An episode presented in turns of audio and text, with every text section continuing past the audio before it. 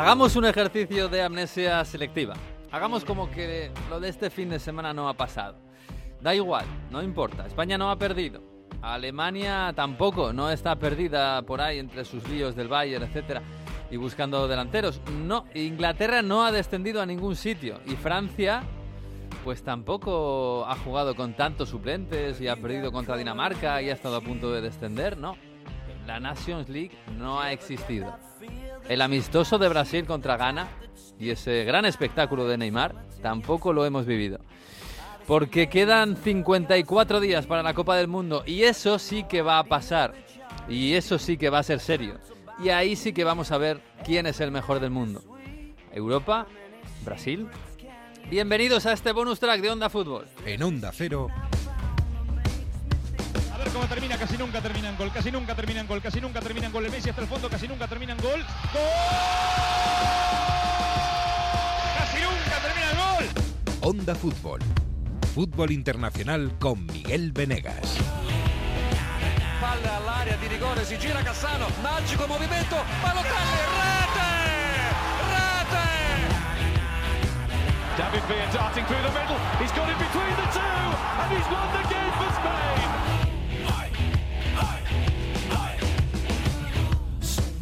Bueno, y a pesar de que no ha pasado todo esto, eh, nosotros hemos vestido este bonus track bien, ¿eh? Eh, Porque nos apetece hablar mucho de lo que está pasando en el fútbol, de lo que hay en el fútbol, de lo que vamos a tener dentro de unos meses, que es una cosa, una cosa muy seria, muy, muy seria, muy seria. Eh, no sé dónde está Jesús López. Hola Jesús, muy buenas.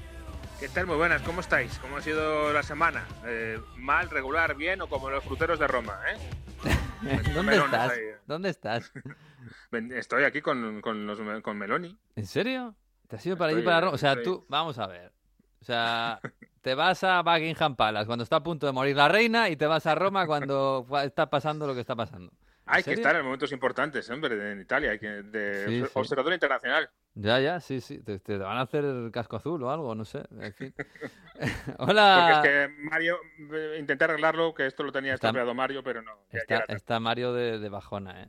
Hola, Turín, Mario, muy buenas. ¿Qué tal? Muy buenas. ¿Cómo Oye, estás? al menos el, el Hungría-Italia de esta semana, ¿se podría considerar amistoso o como? Son fratelli, ¿no? Son... En fin. Por eso, ¿no? Al menos, a, a lo mejor le sirve para, para que Italia consiga el liderato de la Nations League, ¿no? El- Bueno, allí en Italia esto de la pues, Nations League es una cosa muy seria, entiendo, ¿no? Claro, hombre, el torneo más lo más importante importante que del hay. Claro, lo más importante del año. Bueno, bueno, bueno. Está, está bien por ahí, está, ha venido el otoño bien por, por Turín. Mira, hace solecito en, en ¿Ah, sí? Turín, o sea, cosa increíble. en Ha Roma llueve, ¿eh? En Roma Sí, llueve. la lluvia, te la hemos mandado para abajo. Eh, Sí, sí. normalmente en Turín ha empezado lo- el, el otoño ya porque solo llueve los fines de semana en Turín. Es el- Ah, el está bien plan es oficial. sí, muy sí, bien, sí. muy bien.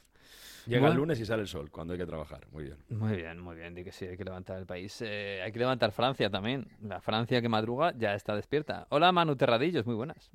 Hola, ¿qué tal? ¿Cómo estáis? Nada, en cuanto Jesús vuelva a España, elecciones anticipadas allí. Ya, ya lo veréis. ¿A dónde mandamos a Jesús? Habrá que No mandarle. se ¿Dónde se necesita? A ver. Ah, no sé. Está... A bueno, Qatar, a Qatar. No, a te voy, Qatar. a, te voy a mandar a Kiev igual, a ver si. Exacto, digo, mándale a Ucrania. pasa algo mándale a Kharkov. a diferente. Eh, sí, sí, sí. Bueno, todo bien por ahí. Está la Francia bien, la France. Hay, hay, hay ilusión, hay pesimismo, hay. Más allá de los líos de Pogba y etcétera, ¿está, ¿está la gente con ganas de mundial o no? Sí, hay ganas de que llegue el Mundial para olvidar un poco esto y para, bueno, la, la derrota de ayer contra Dinamarca y el no haber dado la talla en la Liga de las Naciones. Hay- Hay ganas de, de demostrar que esto pues ha sido algo que hay que hacer, ¿no? Que estás obligado a jugarlo y que lo importante es el, el Mundial. Hasta Deschamps ya ha dicho que no quería echar leña al fuego porque hay muchas bajas, porque no se pueden sacar conclusiones, ¿no? Que es lo que dice todo el mundo. Y que vamos a ver cuando llegue la Copa del Mundo, que ahí, ahí esperan estar al máximo, sí. El... Pero bueno, es, es muy francés esto, ¿eh? de, no, esto no interesa porque, porque, bueno, como no he ganado, pues no es importante, lo que importa es el Mundial. Ya, ya, ya, ya, claro, claro. Bueno, eh, Jesús, claro, se ha ido de Inglaterra cuando ha perdido Inglaterra y ha descendido Inglaterra y Inglaterra horrible y qué mal y, de y, y Southgate y tal. Eh, y claro, ya, ya no, no nos puede decir cómo están las calles de Londres y los pubs y si, si hay discusiones. Lo que sí me ha dicho es que se, es que se habla de Tony Adams. De Tony Adams. Eh, madre mía, eh, su aparición estelar en el Strictly, en, en la BBC del sábado. El Strictly Come Dancing es como el Mira quién baila. en España, ¿no? Para que nos entendamos, famosos haciendo números de baile. Pues este año estaba el famoso Tony Adams y, y la que ha montado Tony Adams. A ver, a ver, tenemos la musiquita.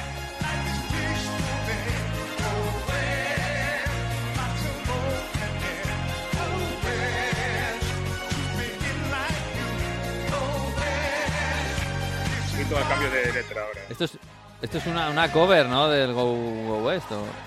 Sí, pero ahora cantan One Nil to the Arsenal.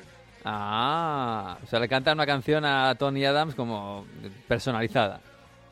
Exacto, escucha, escucha.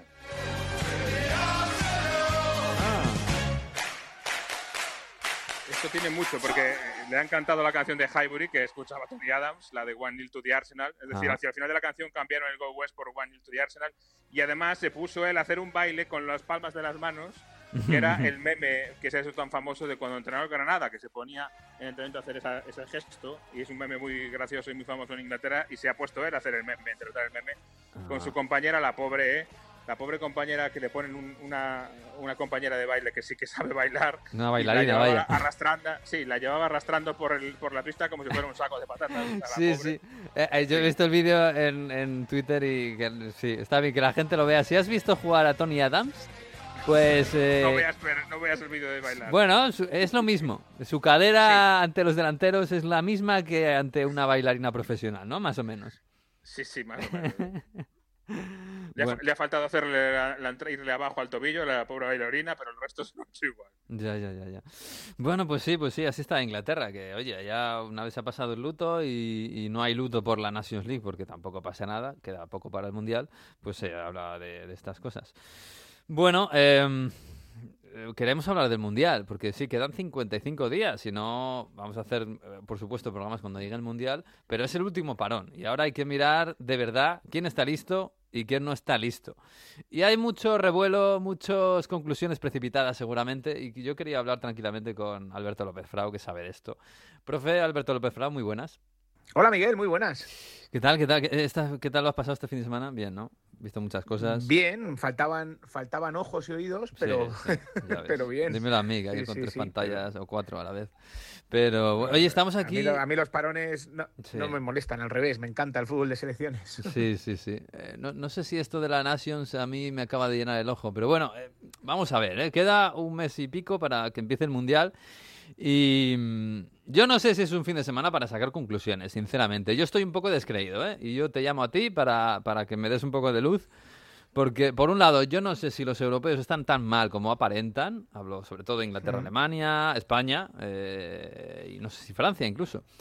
Y yo no sé si los sudamericanos están tan bien como aparentan.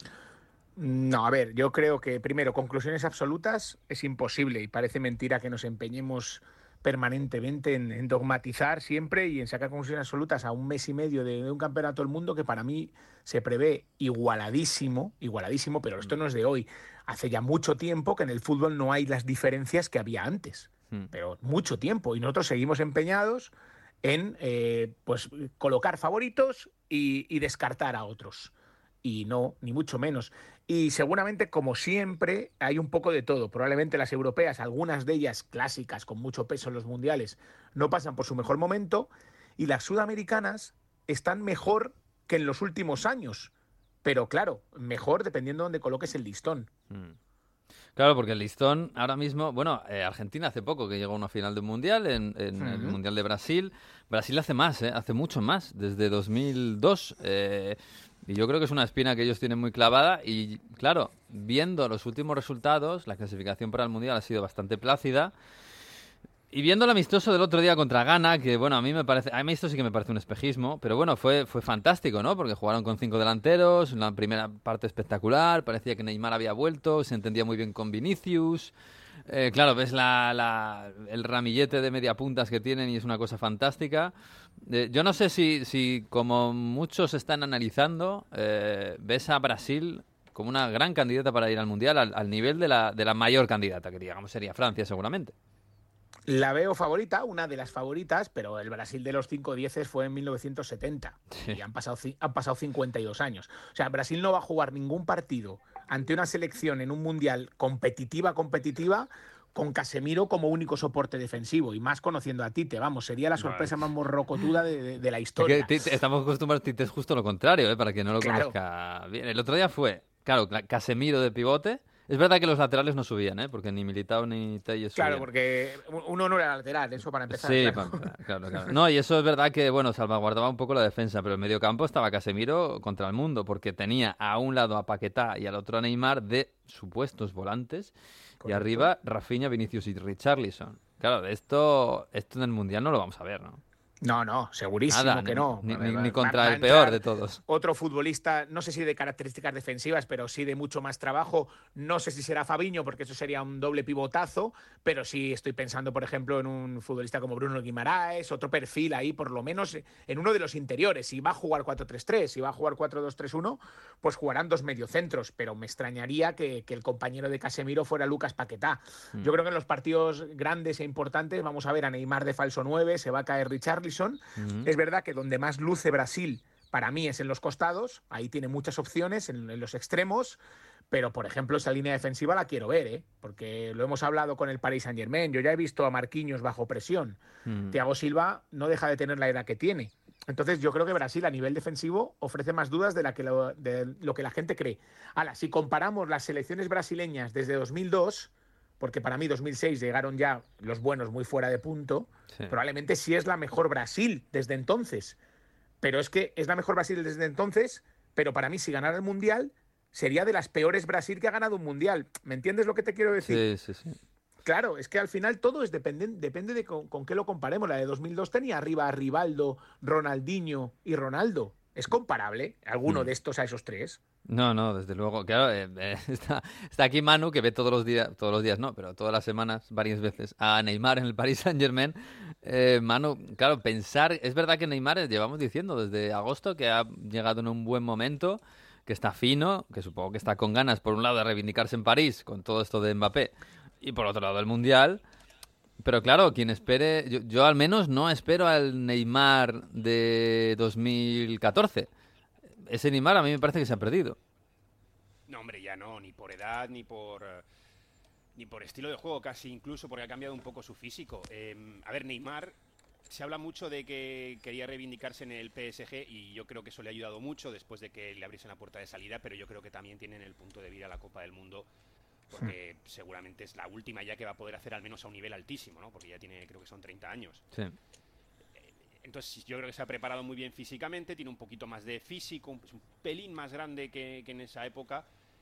No creo que le llegue para ser el jugador que, ¿no? que en teoría iba a ser el heredero de, de Cristiano y de Messi, pero sí está en un muy buen nivel y, y, y, además yo creo que a la hora de asociarse está jugando bastante, bastante bien porque no solo marca goles, también da asistencia, se mueve bastante. Yo creo que puede ser la, la pieza clave para Brasil.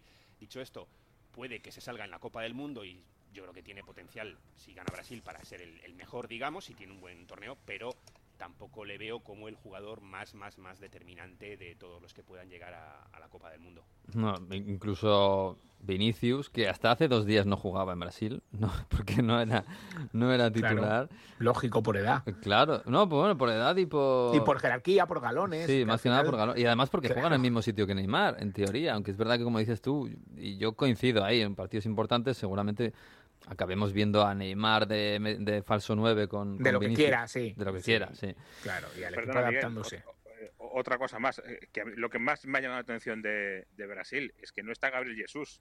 Ujú. Entonces, ¿habéis, habéis visto a qué nivel está Gabriel Jesús? Pero ya no solo Sí. de marcar goles, que por supuesto, pero cómo está de, de- eh, de despliegue físico, de pelear. Es una cosa espectacular. Llega el partido del minuto 80 con el Arsenal ya ganando 0-3 Mm. y sigue peleando, sigue ganando todos los duelos. Su estadística de, de duelos ganados es también espectacular, pero a un nivel en el que el minuto 80 el central tiene encima a Gabriel Jesús, se la pasa al lateral, el lateral controla y cuando levanta la cabeza ya tiene a Gabriel Jesús encima otra vez. O sea, un despliegue absolutamente impresionante. Eh, si no le lleva ahora a Gabriel Jesús, no le va a llevar nunca, porque eh, en serio, eh, es, es un momento para él increíble. Claro, pero es que es la, es que, Frau, es la, es la fortaleza que tiene ahora, la plantilla de Brasil. Tú ves la plantilla de Brasil y dices, ¡juego, vaya delantera! Es que Rodrigo, que decía Burgos en Radio Estadio este fin de semana, es que Rodrigo fue suplente en Brasil, lo decía como una barbaridad. Bueno, es que claro, en un día en el que juegan cinco, cinco mediapuntas o cinco jugadores de ataque, Paquetá, Neymar, Rafinha, Vinicius, Richarlison. Y en la segunda parte entra Anthony, que es, mm, bueno, nivel muy parecido a, a, a Rafinha del Barça, aunque jugadores de distinto perfil. Sí. Eh, entra y entra Rodrigo. Eh, quiero decir, es que, es que aquí cabe, es que aquí no cabe otro. Sí, yo, yo veo más abierta la, la banda derecha. Yo Mm. creo que la izquierda, si sigue al nivel, va a ser para Vinicius. Pero la derecha sí, es que hay mil opciones. Efectivamente, coincido contigo. Un nivel similar, Rafinha, Anthony, aunque sean jugadores muy distintos. Si quiere algo más vertical, más certero de cara al gol, puedes poner a Rodrigo perfectamente en la derecha, que en el Madrid ya hemos visto a Rodrigo en la derecha y a Vinicius en la izquierda en alguna vez. Alguna vez. Eh, tienes la opción también de que Richarlison parta desde un costado. Eh, puedes jugar 4-2-3-1 para poner a Neymar detrás de, de Richarlison. Eh, yo qué sé, puedes modificar un poco el dibujo, pero lo que sí que tengo claro que de todos esos de arriba, uno al menos se tiene que caer por un jugador de otro perfil. Más de medio campo y más de empaque eh, para ayudar a Casemiro. Eso, eso lo tengo clarísimo. Y más si tienes a Fabiño, ¿eh? Fabiño Claro, no es, claro. no es el año mejor del Liverpool ni de Fabiño, pero hombre, es, que Sí, es sí. un jugador. Yo conociendo a Tite, yo creo que partido gordo, partido, imaginemos, ¿eh? España-Brasil. Yo me imagino, y más con el centro del campo de España, me imagino en el centro del campo Casemiro, Fabiño y Bruno. Y arriba, pues Neymar, Pues es Vinicius posible, claro. Sí, es sí. posible. Acordaros cómo ganó un mundial de clubes con Corinthians Tite. Sí, sí, bueno. Hace 10 hace 10 años, pero, pero eso era Tite en estado puro. Sí, sí, sí, Jugar a que no pasara nada. Desde luego. Y, y es verdad que Brasil, que parece tan bonita eh, arriba, atrás, cuidado, lo que decía Alberto. Eh, eh, fíjate, Mario, que los laterales de Brasil, teóricamente, son los dos laterales a menudo suplentes de la Juventus. O sea, los dos laterales a menudo suplentes de la Juventus, que está octava en la serie italiana. Cuidado, ¿eh? Bueno, es verdad que no, no me atrevo a decir si son suplentes, suplentes. Bueno, pero no son titulares pero- indiscutibles, desde luego. La- el- creo que el último fin de semana fueron suplentes los dos, si no me equivoco. Ahora estoy hablando de Sí. Ale- Alexandro te- ha tenido problemas musculares y es verdad que ha hecho una temporada muy mala. El- Alexandro está en un, Mm. en un rendimiento muy, muy bajo. Danilo cuenta algo más. De hecho, lo hemos visto incluso hacer de central en la Juve. Pero Danilo el otro día no, no, no jugó con Brasil. En el, No, en jugó el militado. Sí, sí. De lateral. Eh, yo creo que, que ahí Danilo puede mejorar, pero el tema de Alexandro teniendo un rendimiento tan bajo, pues o, o espabila en este mes y pico y sobre todo mejora bien de sus problemas físicos o es verdad que no le vamos a ver, no, no le veo que, que Tite confíe en él, pero el tema de Danilo, por mucho que esté bien, es verdad que, bueno, no, yo creo que, puede ser un eslabón débil de, de este Brasil. Sí, sí, los dos laterales. Oye, Argentina, eh, porque claro, hablamos de Brasil como una gran candidata que se ha paseado prácticamente en el grupo de clasificación, pero es que Argentina viene de ganar la Brasil la final de la Copa América. Y, hombre, pues Messi tampoco es el Messi de antes. eh, yo creo que lo que tiene rodeado alrededor tampoco es tiene la calidad que tenía antes, al menos en, en la delantera. Bueno, pero quizás ha mejorado un poco el centro del campo y el equipo puede ser un poco más equilibrado. No lo sé. Yo no sé si ves a Argentina también entre las candidatas. El otro día ganó 3-0 a Honduras, pero bueno, que son duras. A mí por nombre y por jerarquía de futbolistas me gustaba mucho más la Argentina que pierde tres finales seguidas, una de un Mm. mundial y dos de Copa América, Mm. porque ahí tenías futbolistas de, de- que en Europa han sido absolutas referencias, empezando por Mascherano, siguiendo por el Pipa Higuaín, eh, Ángel Di María, aunque aún sigue ya mucho más veterano, Otamendi, que es de los que queda de esa generación, pero no sé si va a ser titular, porque ahí está Petzela y está Lisandro. Bueno, pero a mí aquella Argentina, y la dieron palos por todos lados, como si... Es que como vivimos en un mundo de que, que solo vale ganar, como si ganar fuera fácil, a esa generación la mataron. Y jugó la final de un mundial y dos veces la final de América. Yo no sé cuántos de los que hablamos hemos hecho eso, pero creo que pocos. Sí. Entonces, esta selección lo que sí da la sensación que Scaloni ha conseguido, que hoy día en el fútbol eso es casi tan importante como tener grandes futbolistas, es que todos crean en su idea, que todos jueguen a lo mismo. Porque yo coincido, ese medio campo, por ejemplo, trae ante Honduras, fue de Paul, Paredes, Lo Celso. Sí, que suena bien, ¿eh? porque No suena mal. No suena mal, Mm. pero, pero esos jugadores son de- de- del nivel que pudieron tener en su día Mascherano, Gago y compañía. Creo que no, que son inferiores, lo digo de verdad, ¿eh? Mm. al menos a nivel de jerarquía. Pero bueno, da la sensación de que sí que han encontrado un sistema para que Messi pueda, sea el que pueda decidir, que todos jueguen un poco para Leo, que eso sí sucede, y han mejorado atrás, atrás. Yo creo que Petzela, lo que le queda a Otamendi, Lisandro, eh, ay, lo diré ahora, el central de- del Atalanta que se fue al Tottenham, Cristian Romero. Sí. Romero, creo, sí. creo que son creo que son futbolistas que, que, bueno ahí atrás ha, ha podido mejorar un poquito pero a mí Rulli en la portería me da me da pavor Sí, uf, sí, sí, sí. sí. entonces bueno pues no sé sí tengo la sensación de que llegan mejor las dos sudamericanas pero pero probablemente hay un poco de todo que, que en- que en Europa nadie deslumbra y que ellos Mm. están un poco mejor y luego a ver qué pasa no Sí, yo creo que esa es la clave, sinceramente. ¿No, no creéis que las europeas se han tomado todo esto con mucha más calma los meses precedentes? Eh, a la hora de, digamos, Sí, claro. demostrar que llegan bien al Mundial, que es, bueno, una Liga de las Naciones, pero es una preparación. Y a mí me da la impresión de que Brasil y Argentina, no sé si habrán hablado, habrán hablado los jugadores entre sí, pero como que, que- que llegan con ganas de demostrar o que quieren demostrar desde ya que van a por el título, mientras que vemos selecciones europeas que, bueno, Sí, que están con sus líos. Yo creo que la Sí. impresión es esa, que es- los que la Liga europeos... de las Naciones es oficial, pero que, bueno, se lo toman como unos amistosos casi. Claro, este fin de No, semana... además, si, si miráis la- eh, en el mercado de fichajes, la gran mayoría de, de fichajes que ves movimientos claramente pensados en el Mundial, la gran mayoría es de jugadores sudamericanos. Eh, los europeos están también más pendientes eh, en el Mundial, pero también en la Champions, etcétera. Y yo creo que los sudamericanos están mucho más, mm, por su carácter, ¿no? Siempre ha sido así, mucho más pendientes de, de- también de, de la selección. Y, y por eso yo creo que tanto en, el, en, en clubes, sobre todo en clubes, como también en selecciones, es complicado sacar conclusiones este año porque es un año muy raro. Eh, en las ligas, hasta enero, febrero, yo siempre digo que en la Premier, eh, en diciembre vemos quién, quién puede optar a ganarla. Yo este año creo que no, que los clubes es que no se te vaya mucho en la liga, pasar el grupo de la Champions y, y eso ya, de aquí a noviembre es eso. Luego ya después del Mundial ya, ya veremos. Y, y en este Pero caso es verdad-.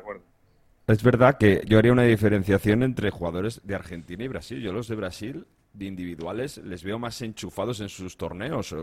Porque en, en Argentina, quitando a Messi, el caso de Lautaro Martínez, por ejemplo, está teniendo un mes bastante negativo. Bueno, como todo el. Inter. Papu tampoco está a un buen rendimiento. Paredes en la Juve.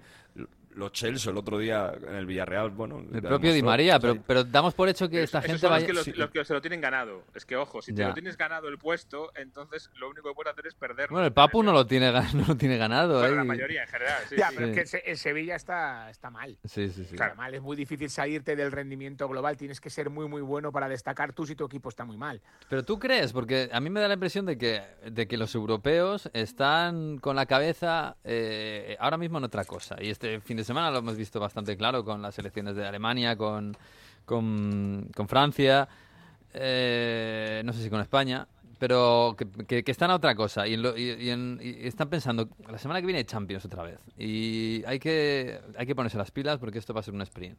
Y luego ya cuando llegue el Mundial ya nos, ya nos pondremos con la selección. Que, va a ser a última hora, que nos van a criticar, que nos van a decir que llegamos mal, que tal, pero el Mundial es otra cosa. A mí me da la impresión, ¿eh? y- igual no les falta razón. Si, si te fijas en selecciones que han sido campeonas del mundo llegando muy mal, ¿eh? es verdad que este año es un experimento que nunca hemos vivido, pero, pero me da la impresión de que, la- de que el, el jugador europeo está pensando en eso, está pensando, no, ahora me tengo que centrar en el, en el, Sí, en el sí, equipo y luego ya claro. vendrá el Mundial. Harry Kane dijo ayer, pero es que se quedó tan ancho.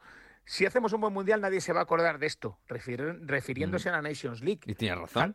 Claro, pero, pero que eso lo que nos demuestra es hasta qué punto en la escala de preferencias de Harry Kane está la Nations League. Claro. y estamos claro. hablando de un jugador que puede marcar la diferencia absolutamente en el mundial, con su país. Me Sí, refiero, sí. Pero si es que el, el sábado Paco en Radio Estadio Noche nos preguntaba, "Ja, eh, ¿puede, ¿puede caer Southgate después de esto? Y yo decía, pero bueno, pero que esto era la Nations League. yo- A- y a a, un mes y mes, de- a del un mes y medio del. Mundial, eh, destituir a tu entrenador porque ha descendido en la Nations League. Una una locura, o sea, una locura, Y que una, una tontería. de ser subcampeona de Europa, ¿eh? que tampoco, que desde el año 96 que yo recuerde que alcanzó las semis, no, no había ni rozado una posibilidad así. Y lo decimos, lo decimos con Southgate, que mira que le hemos criticado aquí y lo seguimos Sí, sí, sí, criticando. no, Nos parece un no entrenador. nada ahora mismo, ¿eh? Sí, a mí me parece un entrenador que no está a la altura del talento que tiene, pero vamos, Jesús, que ahí en Inglaterra, que la- el descenso de la Nations League no, no creo que haya caído como una, vamos, como, como un yunque. No, eh, lo- eh, por lo que preocupa es precisamente por lo que viene, porque parece que El. Inglaterra llega, llega en muy mala forma, claro, llega en muy mala forma de resultados a- al Mundial, que es verdad que luego empiezas el grupo con Estados Unidos y con Irán y con Gales y la cosa pues también se suaviza, ¿no? Y, y no es tan difícil pasar de grupo y una vez que ya has pasado de grupo ya, los cruces, eh, pues eh, a ver qué pasa.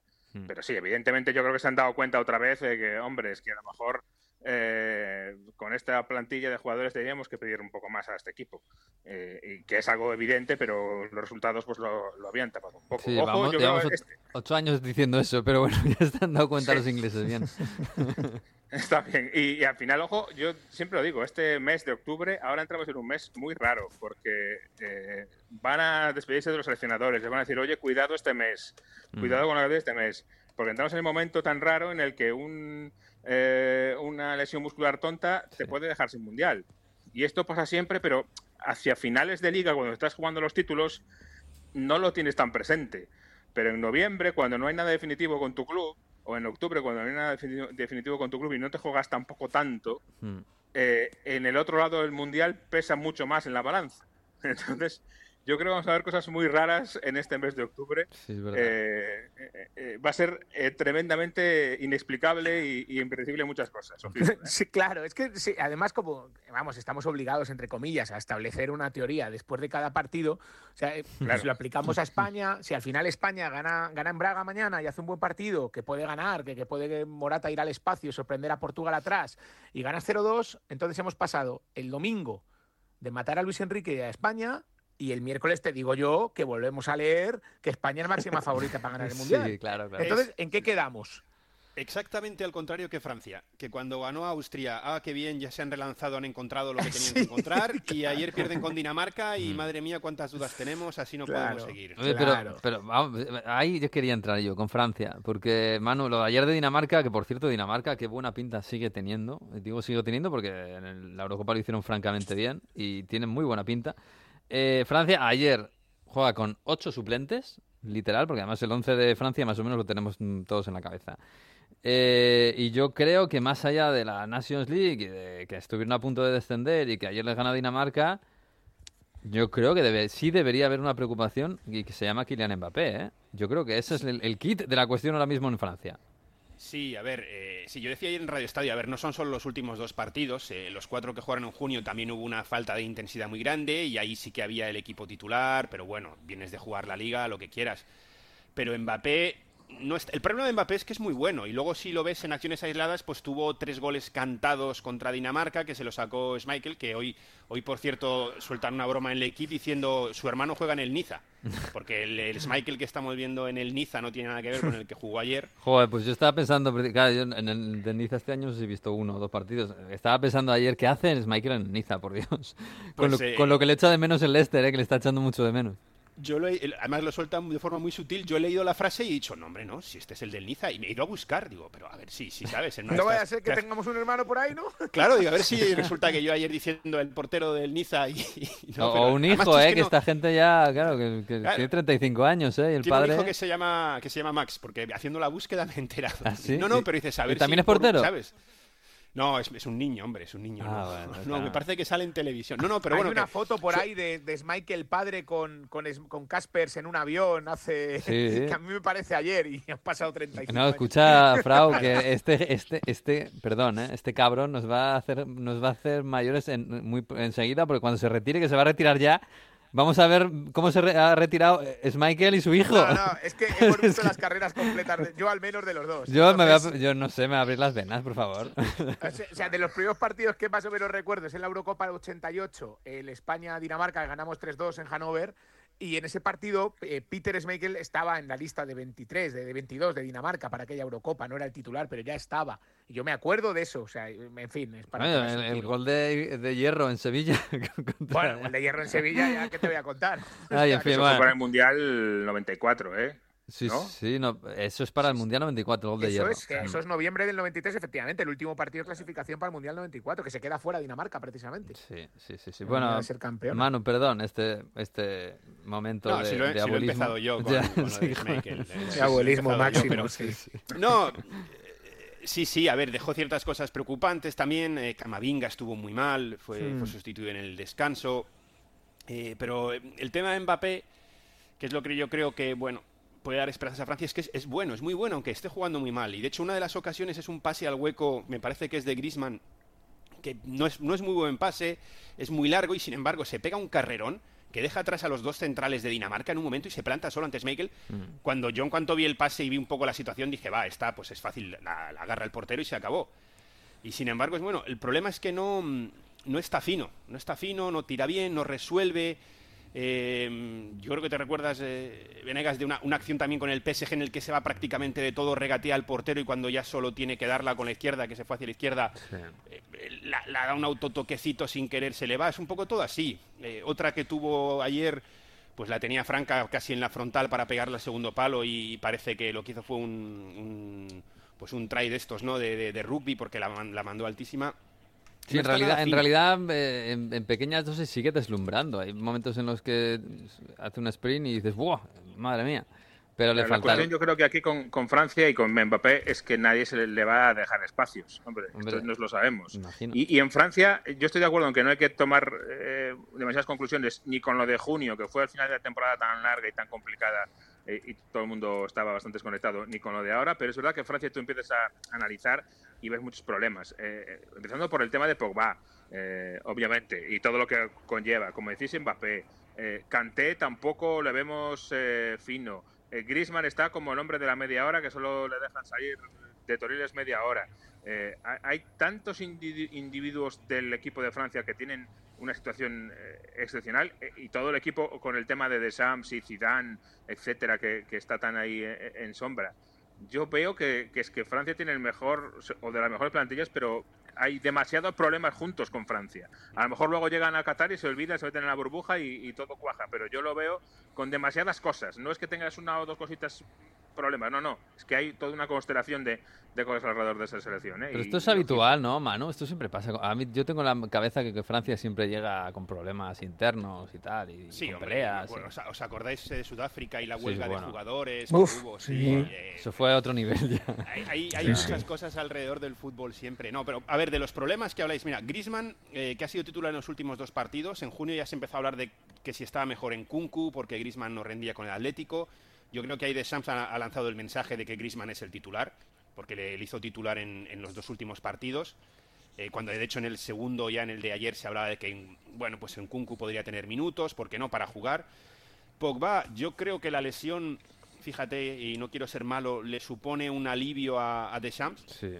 Porque yo creo que ahí tiene claro que prefiere a Chouameni y a Kanté, aunque no tengan la aportación ofensiva que de Pogba, pero yo creo que Pogba se había convertido, entre comillas, en un problema en el sentido de que es muy buen jugador, pero que no acaba de rendir y, y, y claro, no le pasa a echar tampoco, no le vas a decir ahora no vienes, pero pero yo creo que no está Pero recuperar una, en un mes, ¿eh? En, en menos sí, de un mes debería bueno, estar jugando. Eh, sí, está jugando en un mes, pero salvo que lo haga muy bien, tienes ahí un poco la, la excusa, entre comillas, de sí. decir, bueno, pues no ha estado jugando y yo pues prefiero a Suameni, que lo está haciendo bien con el Real Madrid. Yo creo que yo creo que de las dos dudas que había y grandes, eh, Deschamps ya ha dicho, mira, para mí es Griezmann el que va a jugar, eh, con estos dos últimos partidos. Y con lo de Pogba ha dicho, bueno, mira, sí, eh, ya no va a ser tan extraño que jueguen Kanté y Chouameni, porque Pogba no lo venía haciendo no lo venía haciendo muy bien. Yo con lo de Pogba no lo veo nada claro, ¿eh? porque es, es de, del grupo de pretorianos de, de Sams. Habrá que verlo. Si está bien, a ver, sí, que, yo, creo que... yo, creo que se han juntado dos cosas ahí que a, que a De Sams le va a hacer el camino bastante llano ¿eh? para, para no convocarlo. En fin. Eh... Convocar, convocar convo lo, irá convocado, pero al menos de primeras yo creo, ¿eh? igual algo me equivoco, que, que prefiera a Chouameni y a, y a Kanté. Sí, yo sí, yo creo que también. En fin, que Frau, eh, así, te voy a hacer una pregunta de estas que te encantan para mojarte. ¿Quién va a ser el campeón del mundo? es que, vamos, que caigas tú en esto. Que caigas tú en esto ya me parece extraordinario. No, no, pero bueno, aquí está. Y además luego te lo saco y te, y te lo echo en cara, porque vas a claro, fallar, claro, venga, es normal. Pues, ahora, ahora voy a dejar un poquito. Al que ha dicho hace unos minutos que no estamos en un momento para. Para sacar claro, conclusiones, que por eso. Ahora, pues, ahora, voy a dejar a todos a cuadros y para mí el campeón del mundo va a ser España. Venga, hombre, di que sí. Ahora, un abrazo, Alberto. Abrazo enorme, gracias. Chao, chao, chao. Chao. Bueno, ¿y vosotros qué? Eh, ¿Favorito para el Mundial? Yo, yo sigo pensando que Francia, ¿eh? por mucho que, que haya líos y tal. Yo, yo sigo dando favorito para el Mundial a Francia. Yo veo a Brasil, la verdad. Eh, ¿Sí? por, porque es que en Europa, eh, sí, es verdad que Francia por, por, plantilla pura, desde luego Francia. Pero es que eh, te pones a, a ver cómo llega Francia. No llega demasiado bien como para ser súper favorita. ¿Cómo llega a España? Con ese, esa flojera en las dos áreas es muy complicado hacer nada en, en campeonatos grandes. Alemania, pues eh, lo mismo.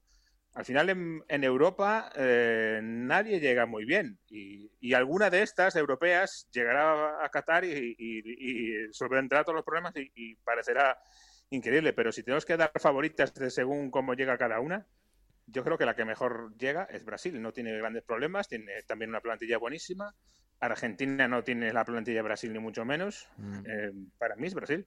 Pero Brasil tiene una cosa, y es que tiene yo creo que el grupo más complicado en el Mundial, ¿eh? Y habrá tiempo de analizar bien. Eh, bueno, o, España y Alemania, ¿eh? Ojo. Pero ah, yo, yo veo a Serbia muy bien, ¿eh? Triplete de Mitrovic el otro día, llegado tal. Eh, Suiza lo hemos visto contra España, que compite siempre. Camerún, bueno, es verdad que es el más flojo y que en, teoría va, va, a tener complicado sumar puntos, pero también es un rival físico como bueno, no sé, que, como Brasil no esté fino se le puede complicar el partido.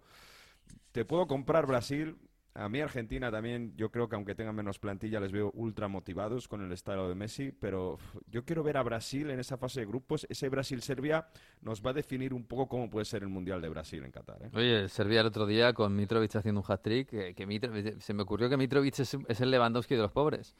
Porque Mitro, es, un, es, un, búfalo. Eh, tú le tiras una nevera y te la remata. ¿eh? Sí, sí. Porque el año pasado hizo 43 goles en Liga, ¿eh? Poca broma. Y, ha empezado el año igual, en, en el Fulham, que no estaba fácil. Lleva 6 de, de, 7 jornadas. Y el otro día un hat-trick en... Yo no sé, o sea... Sí, pero no es Lewandowski, pero vamos, que, que es casi que sea. el número. Tengo un amigo de la Juve que dice: Nos hemos equivocado de serbio, teníamos que haber fichado a Mitrovic en vez de a Vlaovic. Sí, sí, sí. pues, bueno, pues no, no, está siendo. El ya guapas de los ricos. Bueno, sí, sí, sí, desde luego. En fin, bueno, eh, pues sí, va, va, va, a quedar poquito para, para el Mundial, pero bueno, la semana que viene vuelven, vuelven las ligas y la gente se lo está tomando ahora con calma para recuperar fuerzas. Y queríamos hablar también con un futbolista español con un currículum espectacular que está triunfando en Italia, en el Monza. Se llama Pablo Marí y bueno, le tenemos al otro lado y además le tenemos ahí en Monza. Hola Pablo, ¿qué tal? Muy buenas. Hola, muy buenas. Pues aquí está, estamos aquí hablando de, Brasil y de Argentina, que están muy, muy, muy enseñoreados, muy, muy venidos para arriba. Eh, claro, tú a los brasileños los conoces bastante bien. Eh, se, ven fuertes eh, de cara al Mundial. Sí, ellos tienen un grandísimo equipo, ya no solo el primer once, sino los que tienen en el banquillo creo que, son de un grandísimo nivel y va a ser una va a ser una de las grandes selecciones para mí. Yo creo que bueno dentro de dentro del equipo que tienen, si les van las cosas bien, van a tener grandes posibilidades de llegar hasta, hasta el final. Oye, pero tú conoces bien a, los jugadores, que, que, al final es lo que cuenta. Eh, eh, ¿hay, ¿Hay tantísima presión en el futbolista brasileño cuando llega un mundial? Eh, vamos, yo, yo lo he visto, eh, recientemente he visto un documental sobre Neymar en el Mundial de Brasil del 14. Claro que allí seguramente tendrían un poco más. Pero claro, era brutal la, la, presión que tenían. ¿E-, ¿Es así eh, habitualmente allí? Yo lo que he jugado, lo que he jugado en Brasil cuando fue con el Flamengo, realmente es una presión, pero bien encaminada. Quiero decirte, los aficionados en Brasil se desviven por el fútbol, es su pasión, mm. es su vida ellos eh, trabajan toda la semana simple y, exclusivamente para andar el fin de semana y ver el partido de, su equipo, ¿no? Del que sea en Brasil, da igual. Eh, nosotros íbamos donde íbamos cada fin de semana, los estadios, los estadios estaban llenos. Mm. Entonces, eh, yo creo que más que presión es que lo viven muchísimo y eso al final también es muy bonito, ¿no? Cuando estás como jugador eh, cada semana sabes que había 50, 60 mil personas donde estuvieras. Hmm. Y eso al final, pues bueno, es, es algo peculiar de Brasil. Sí, es algo seguramente único. Mario, porque claro, estamos hablando de, con Pablo Marí, defensa central del Monza. Este equipo nuevo en la serie italiana que, que, bueno, que tiene aspiraciones de, de, subir y tener cada vez mejor, mejor equipo y mejores resultados. Pero Pablo Marí, yo no sé si en la serie hay muchos campeones de la Libertadores, ¿eh, Mario? Pero Pablo Marí es uno de ellos. Tiene que haber, tiene que haber pocos. Y Pablo, además, que en este Monza, que después de la victoria contra la Juventus se han centrado mucho los focos, después de un inicio de temporada un poco complicado porque había mucha gente nueva, pues esa primera victoria con, con Paladino en el banquillo, el ex eh, de la Juventus, yo creo que les va a dar certezas porque tienen gente importante como Pesina, Gitker, que fue el hombre que, que les dio el ascenso el año pasado, con Sensi del Inter, bueno, gente, gente importante, Pablo, y, yo no sé, un proyecto con, tanta gente nueva que yo creo que es ilusionante, ¿no? Ahí en Monza. Sí, yo voy un poco a lo que has dicho tú, ¿no? La palabra clave en todo esto yo creo que es proyecto que al final ha sido una de las claves por las cuales he decidido venir aquí, es porque hay un proyecto muy importante detrás, eh, con dos, dos caras muy famosas, que son gente importante en Italia, gente que son forojos, forojos, forojos del Monza. Eh, Galiani ha nacido aquí, vive aquí, Mm. eh, toda la vida ha sido aficionado del Monza, entonces para él esto es muy importante. Entonces ellos me han transmitido esa importancia en este proyecto y, y ha sido una de las, como ya he dicho, una de las claves por la cual yo he decidido venir aquí. Pero eh, estoy de acuerdo contigo, al final hemos tenido eh, un inicio de liga complicado, han sido muchísimos jugadores nuevos, eh, ideas diferentes, ha sido un poco complicado adaptarlos y hacerlo todo a una, pero el cambio de entrenador también nos ha venido muy bien y al final, eh, bueno, como tú has dicho, tenemos jugadores dentro del campo que son eh, muy determinantes en según qué zonas del campo y eso al final, cuando tienes un equipo que está bien sentado dentro de un terreno de juego, pues estas cualidades salen, salen a relucir. Bueno, ha, sido complicado el inicio, Pablo, pero bueno, no estuvo malo de la semana pasada, ¿no? Primera victoria en Serie A contra la Juve, que hombre, yo creo que os, os quitaría primero la presión de encima seguramente, pero además, bueno, se, vivió una, yo creo que la primera fiesta, ¿no? De la temporada en, en Monza con la afición. Sí, además es lo que tú dices, ¿no? Eh, ese- esa cara que dimos contra la Juve creo que es la cara que queríamos dar todos desde hace desde hace semanas, ¿no? Eh, no nos daba no nos daba pues bueno eh, eh, mm, no conocer a tus compañeros, en qué fallan, en qué no, en qué le puedes ayudar tú, en qué te puede ayudar él. Creo que eso de- dentro de un terreno de juego es muy importante, ¿no? El, el conocer a tu compañero. Ahora, pues bueno, nos vamos conociendo más, sabemos las debilidades y las fortalezas de cada uno, entonces eh, estamos haciendo un equipo y, y es muy importante, creo que la victoria del otro día nos dio un poco de confianza, nos dio un poco de aire para ahora, pues bueno, arrancar de otra manera y sobre todo eh, competir cada partido. Al final, ganar o perder, esto es un juego, puede pasar cada, semana, pero cuando compites y haces las cosas bien, siempre estás más cerca de ganar que de perder. Bueno, Pablo Marica ha estado en el, lo decíamos antes, en el Flamengo, campeón del Brasileirao, campeón de la Copa Libertadores, que es, que es una pasada, la verdad. Y, y cómo se vive allí. Eh, en el Arsenal, después, bueno, sigues perteneciendo al Arsenal, ¿no? Sí, sí, me queda, me queda un año más. Este año Mm. estoy cedido y me queda un año más con ellos. Bueno, tu, experiencia por allí, ¿qué, qué tal? Claro, la Premier es como, ahora mismo es como el, el- el- no sé, el, el- tótem de, de todo el fútbol. Exacto, tal cual. Yo, defini- yo lo definiría como Sí. tú. Yo creo que puede ser, si no lo es, la mejor liga del mundo. Eh, y, y creo que será así. La diferencia aún va a ser cada vez más grande, ¿no? Cuando pasen los años, creo que, que está en otro nivel eh, futbolístico, económico, como club, como todo. Entonces, mis dos, dos años y medio por allí han sido pues, de aprendizaje día a día, cosas nuevas, eh, cómo ver el fútbol, cómo ellos creen el fútbol, eh, cómo preparan los partidos, cómo preparan los entrenamientos, es algo totalmente diferente a cualquier otra cosa que haya visto. Entonces, eso me lo llevo eh, conmigo, vaya donde vaya, al final eh, sigo trabajando de la manera inglesa, que para mí eh, creo que ha sido Mm. clave. Tanta. Claro, tú viniste del, llegaste del Flamengo a- al Arsenal, de un fútbol Sí.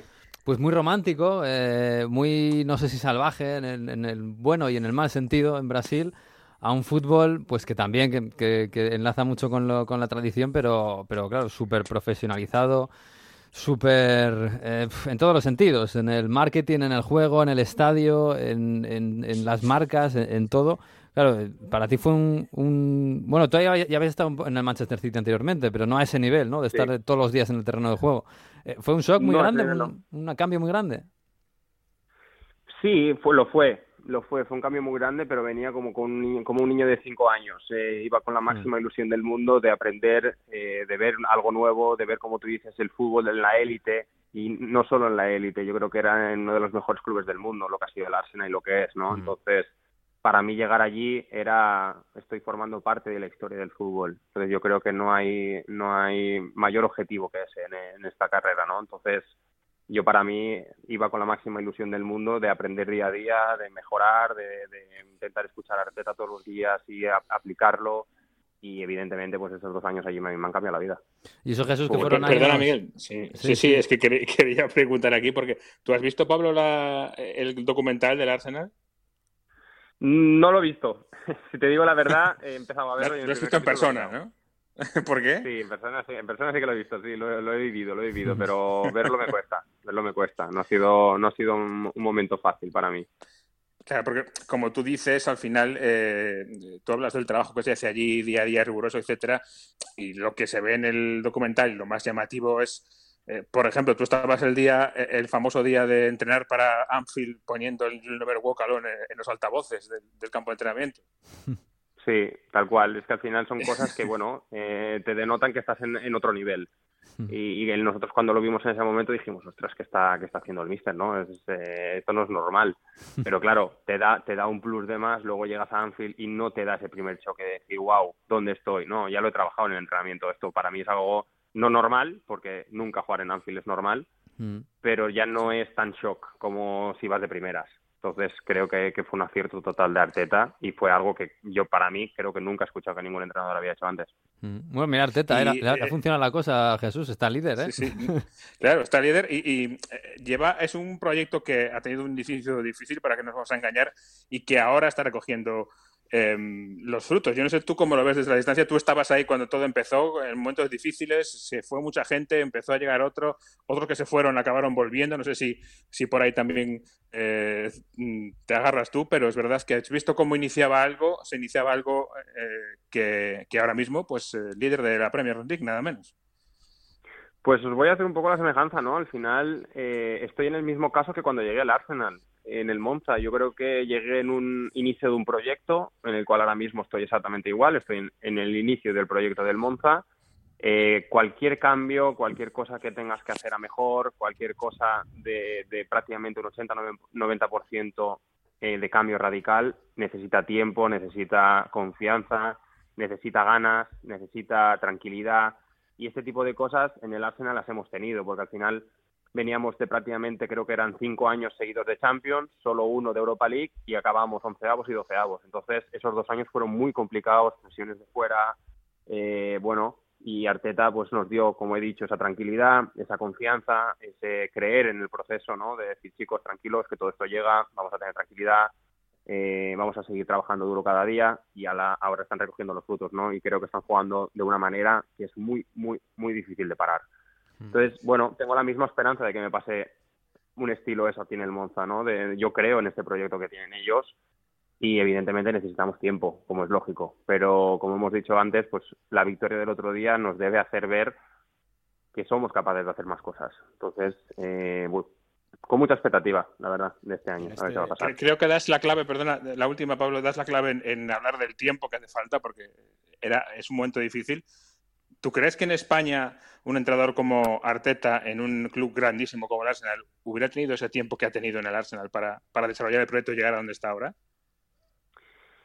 No lo sé, no lo sé. La verdad que es que eh, son momentos, son clubes, son eh, confianzas que da un presidente o un dueño en una persona eh, si te digo la verdad, bajo mi punto de vista, no por Arteta, eh, por cualquier entrenador que hemos visto, no solo en España, en cualquier liga del mundo, se suele tener muy poca paciencia con los entrenadores. Mm. Eh, al final, eh, cualquier club ve que van un mes mal, tres, cuatro partidos que no ganan, tal cual, y ya empiezan las dudas, empiezan los rumores, empieza tal, y eso al final no, no nos beneficia a, nadie, ¿no? ni a los jugadores, ni al, ni al cuerpo técnico, ni al club. Entonces, eh, creo, no lo sé, no lo sé. Esos, eh, esos momentos, ya te digo, son esa, esa, relación ¿no? que tiene el club con el entrenador. Y ellos han tenido una relación muy fuerte. Al final se ha visto que son dos años que no, no, no hemos llegado a los objetivos y ha seguido ahí. Y al final está recogiendo todo lo que está recogiendo. Yo, más que alabar lo que está haciendo ahora, es todo lo que ha hecho en estos dos años. Ha aguantado muchísimo y ha sufrido muchísimo Miquel, mm. pero se lo ha ganado. Pablo, hacías, hacías paralelismos ahí con, con el proyecto Arsenal y, el tema del Monza, ¿no? El Monza tiene esa particularidad, lo has dicho, que tiene esos dos hombres que han hecho todo en el fútbol italiano, como son Galliani y, y Berlusconi.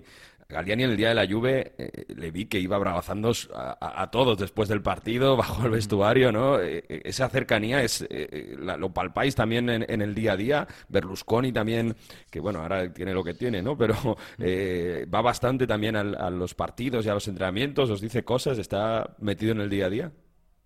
Sí, son, son muy cercanos los dos. Berlusconi, al final, pues como tú has dicho, eh, tiene muchísimo trabajo, tiene una agenda bastante complicada, pero Galiani está prácticamente, viene a los, todos los viajes con nosotros, eh, se pasa por lo menos dos veces a la semana a vernos, eh, los partidos en casa siempre baja al vestuario, es una persona súper cercana, es una persona súper amable. Creo que no vamos a discutir aquí, que creo que es de los que más saben de fútbol en este mundo, por las mm. cosas que, habrá, que ha hecho en el Milan Entonces es una persona que no se le va a discutir las decisiones que tome porque son decisiones que ya ha vivido hace más de 45 años que llevan esto. Entonces creo en este proyecto, creo en, en, el, en, en la responsabilidad que me ha dado en este club y, y voy a darlo todo, evidentemente, porque esto salga adelante. Mm, Impone, ¿A ti te impone Galiani en el, en eso? el claro, de- desde una persona tú tienes ya tienes 29 años, pero claro, tienes en la memoria lo que has visto del Milan campeón de Europa, de la, la última generación que fue campeón de Europa, sabes lo que pasó antes, también con Galiani y claro, eh, eh, impacta eh, de, de repente estar tratando con él. Sí, impacta. Impacta tanto ver a uno como ver a Berlusconi a los dos. Sí. Impactan porque son personas que tienen un, un, un aura diferente, ¿no? Y eso se nota, eso se nota. Y, bueno, impactan para bien, ¿eh? Me, me refiero. Quiero decirte que te quedas sin palabras al verlo, no sabes qué decirle. Son personas, pues bueno, que tienen ese aura. Han hecho, creo, para mí, lo más grande del fútbol italiano, lo han hecho ellos dos. Entonces eso impacta como futbolista, venir a hablarle a una persona que ha hecho eso, da un poco de respeto. Pero para tu cesión en Monza, te, te, ya hablaste con Galiani directamente? ¿Vinieron a Sí, por sí, ti? sí, él me llamó, me llamó sin problema, me llamó, estuvimos hablando, me contó cuál era el proyecto que tenían ellos, eh, lo que, que quería de mí o lo que le gustaría de mí. Y, y fue súper súper cercano conmigo en las revisiones médicas, me escribía después de cada prueba, me han dicho que está todo bien, seguimos a la siguiente. Es un, un hombre súper cercano conmigo, ha estado desde el primer momento, vamos, súper súper cerca mía. Ujú. No me falte de nada, Qué la bueno. verdad que sí. Pues acertado, desde luego, porque yo el otro día te vi, en el momento del final del partido que había una pequeña tangana, te, te- te vi hablar con uno de tus compañeros y decirle, tranquilo, tranquilo, esto no nos viene bien, tú, tranquilo, no Secó a nada". Blaovic. Le Sí, sí, sí, sí. Ni un balón tocó Y secó a Blaovic, sí, sí, sí, ejerciendo como, bueno, pues con un veterano. Y eso que todavía tiene 29 años, pero Pablo Marí es campeón de la Libertadores, nada menos, del Brasileirao, ha pasado por el Arsenal de Mikel Arteta y por el Udinese también.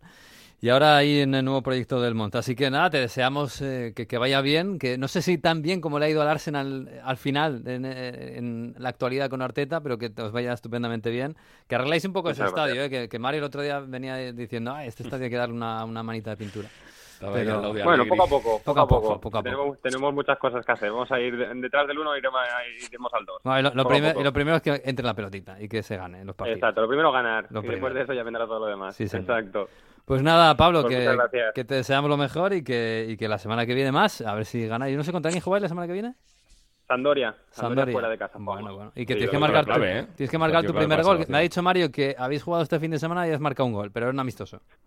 Sí, eso no me sirve, eso no me sirve. Tiene Vale. que ser en Liga. Pues en contra Liga la será, que cuenta. Vale, contra Guayarela, que no está mal, ¿eh? Esa pareja de baile. Hostia, Exacto, exacto. Será, será un, buen, un buen baile, sí, Sí, señor. sí, sí. Un abrazo, Pablo. Muy bien, muchísimas gracias. Un placer. Un placer, chao.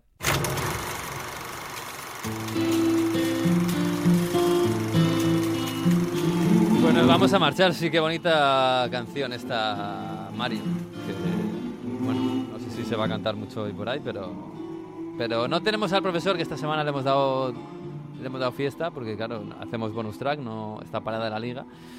Pero bueno, alguna cosa más que tengáis que decir por ahí de, de- de- de fútbol, de la vida. De- Decías, bonita canción, pero ya ha dicho Berlusconi Ya. que le gusta, pero que no la van a cantar, o que no la va a cantar mucho en estos ¿Te le gusta? ¿Le gusta de verdad? Bueno, que, es que está bien, ha dicho, está bien, pero no la voy a cantar. Ya, ya, ya, ya, muy bien. Bueno, igual la canta Jesús, que está por ahí por Roma. No sé si hoy es el mejor día, pero bueno. ¿O en sí? el metro de Roma se ha oído, ¿eh? ¿Sí? ahí, sí, sí. ¿En serio? Sí, sí, sí. Uf. Sí, hay un vídeo por ahí circulando. Ay, que bueno, hoy es un buen día para estar en Roma, no te digo yo que no. En fin, eh, Manu, no, allí, claro, Chao, no sé, allí se cantará la marsellesa. Aquí la marsellesa es lo que se iba a decir. Aquí la marsellesa, en cuanto llegue el 22 de noviembre y debute Francia, da igual la. ¿Contra quién debuta Liga Francia? de las Naciones. Eh, debuta contra Australia. Ah, mira. Oh, bonito. 0-3. Aus- Y, y 0-3. tiene a Dinamarca en el grupo. Ese partido lo quiero ver yo. Tengo muchas ganas de ver ese partido. Pero bueno, bueno, pues nada, chicos, que nada, paséis una buena semana, que, que te- cojáis fuerza, porque ya a partir de ahora ya sabéis que no hay, res- no, hay- no, no respiramos. Champions, Champions, no sé si hay una jornada de liga por ahí entre semana. Champions, sí hay. Jornadas de Champions. Champions. Y ala. Las jornadas de Champions en octubre. Sí, sí, sí. Y luego ya el Mundial. Así que nada, guardaos bien, tened mucho cuidadito, abrigaos, que ha venido el otoño, y adiós. Abrazo. Abrazo a todos. Chao, chao, chao. Bueno, nosotros volvemos la semana que viene ya con un formato habitual, porque ya vuelven las ligas, vuelve la Champions y vuelve, si se acerca el invierno, ¿eh? Cuidadito. Así que pasen una muy buena semana, disfruten del fútbol, que también lo hay, valga mucho o valga poco, y adiós.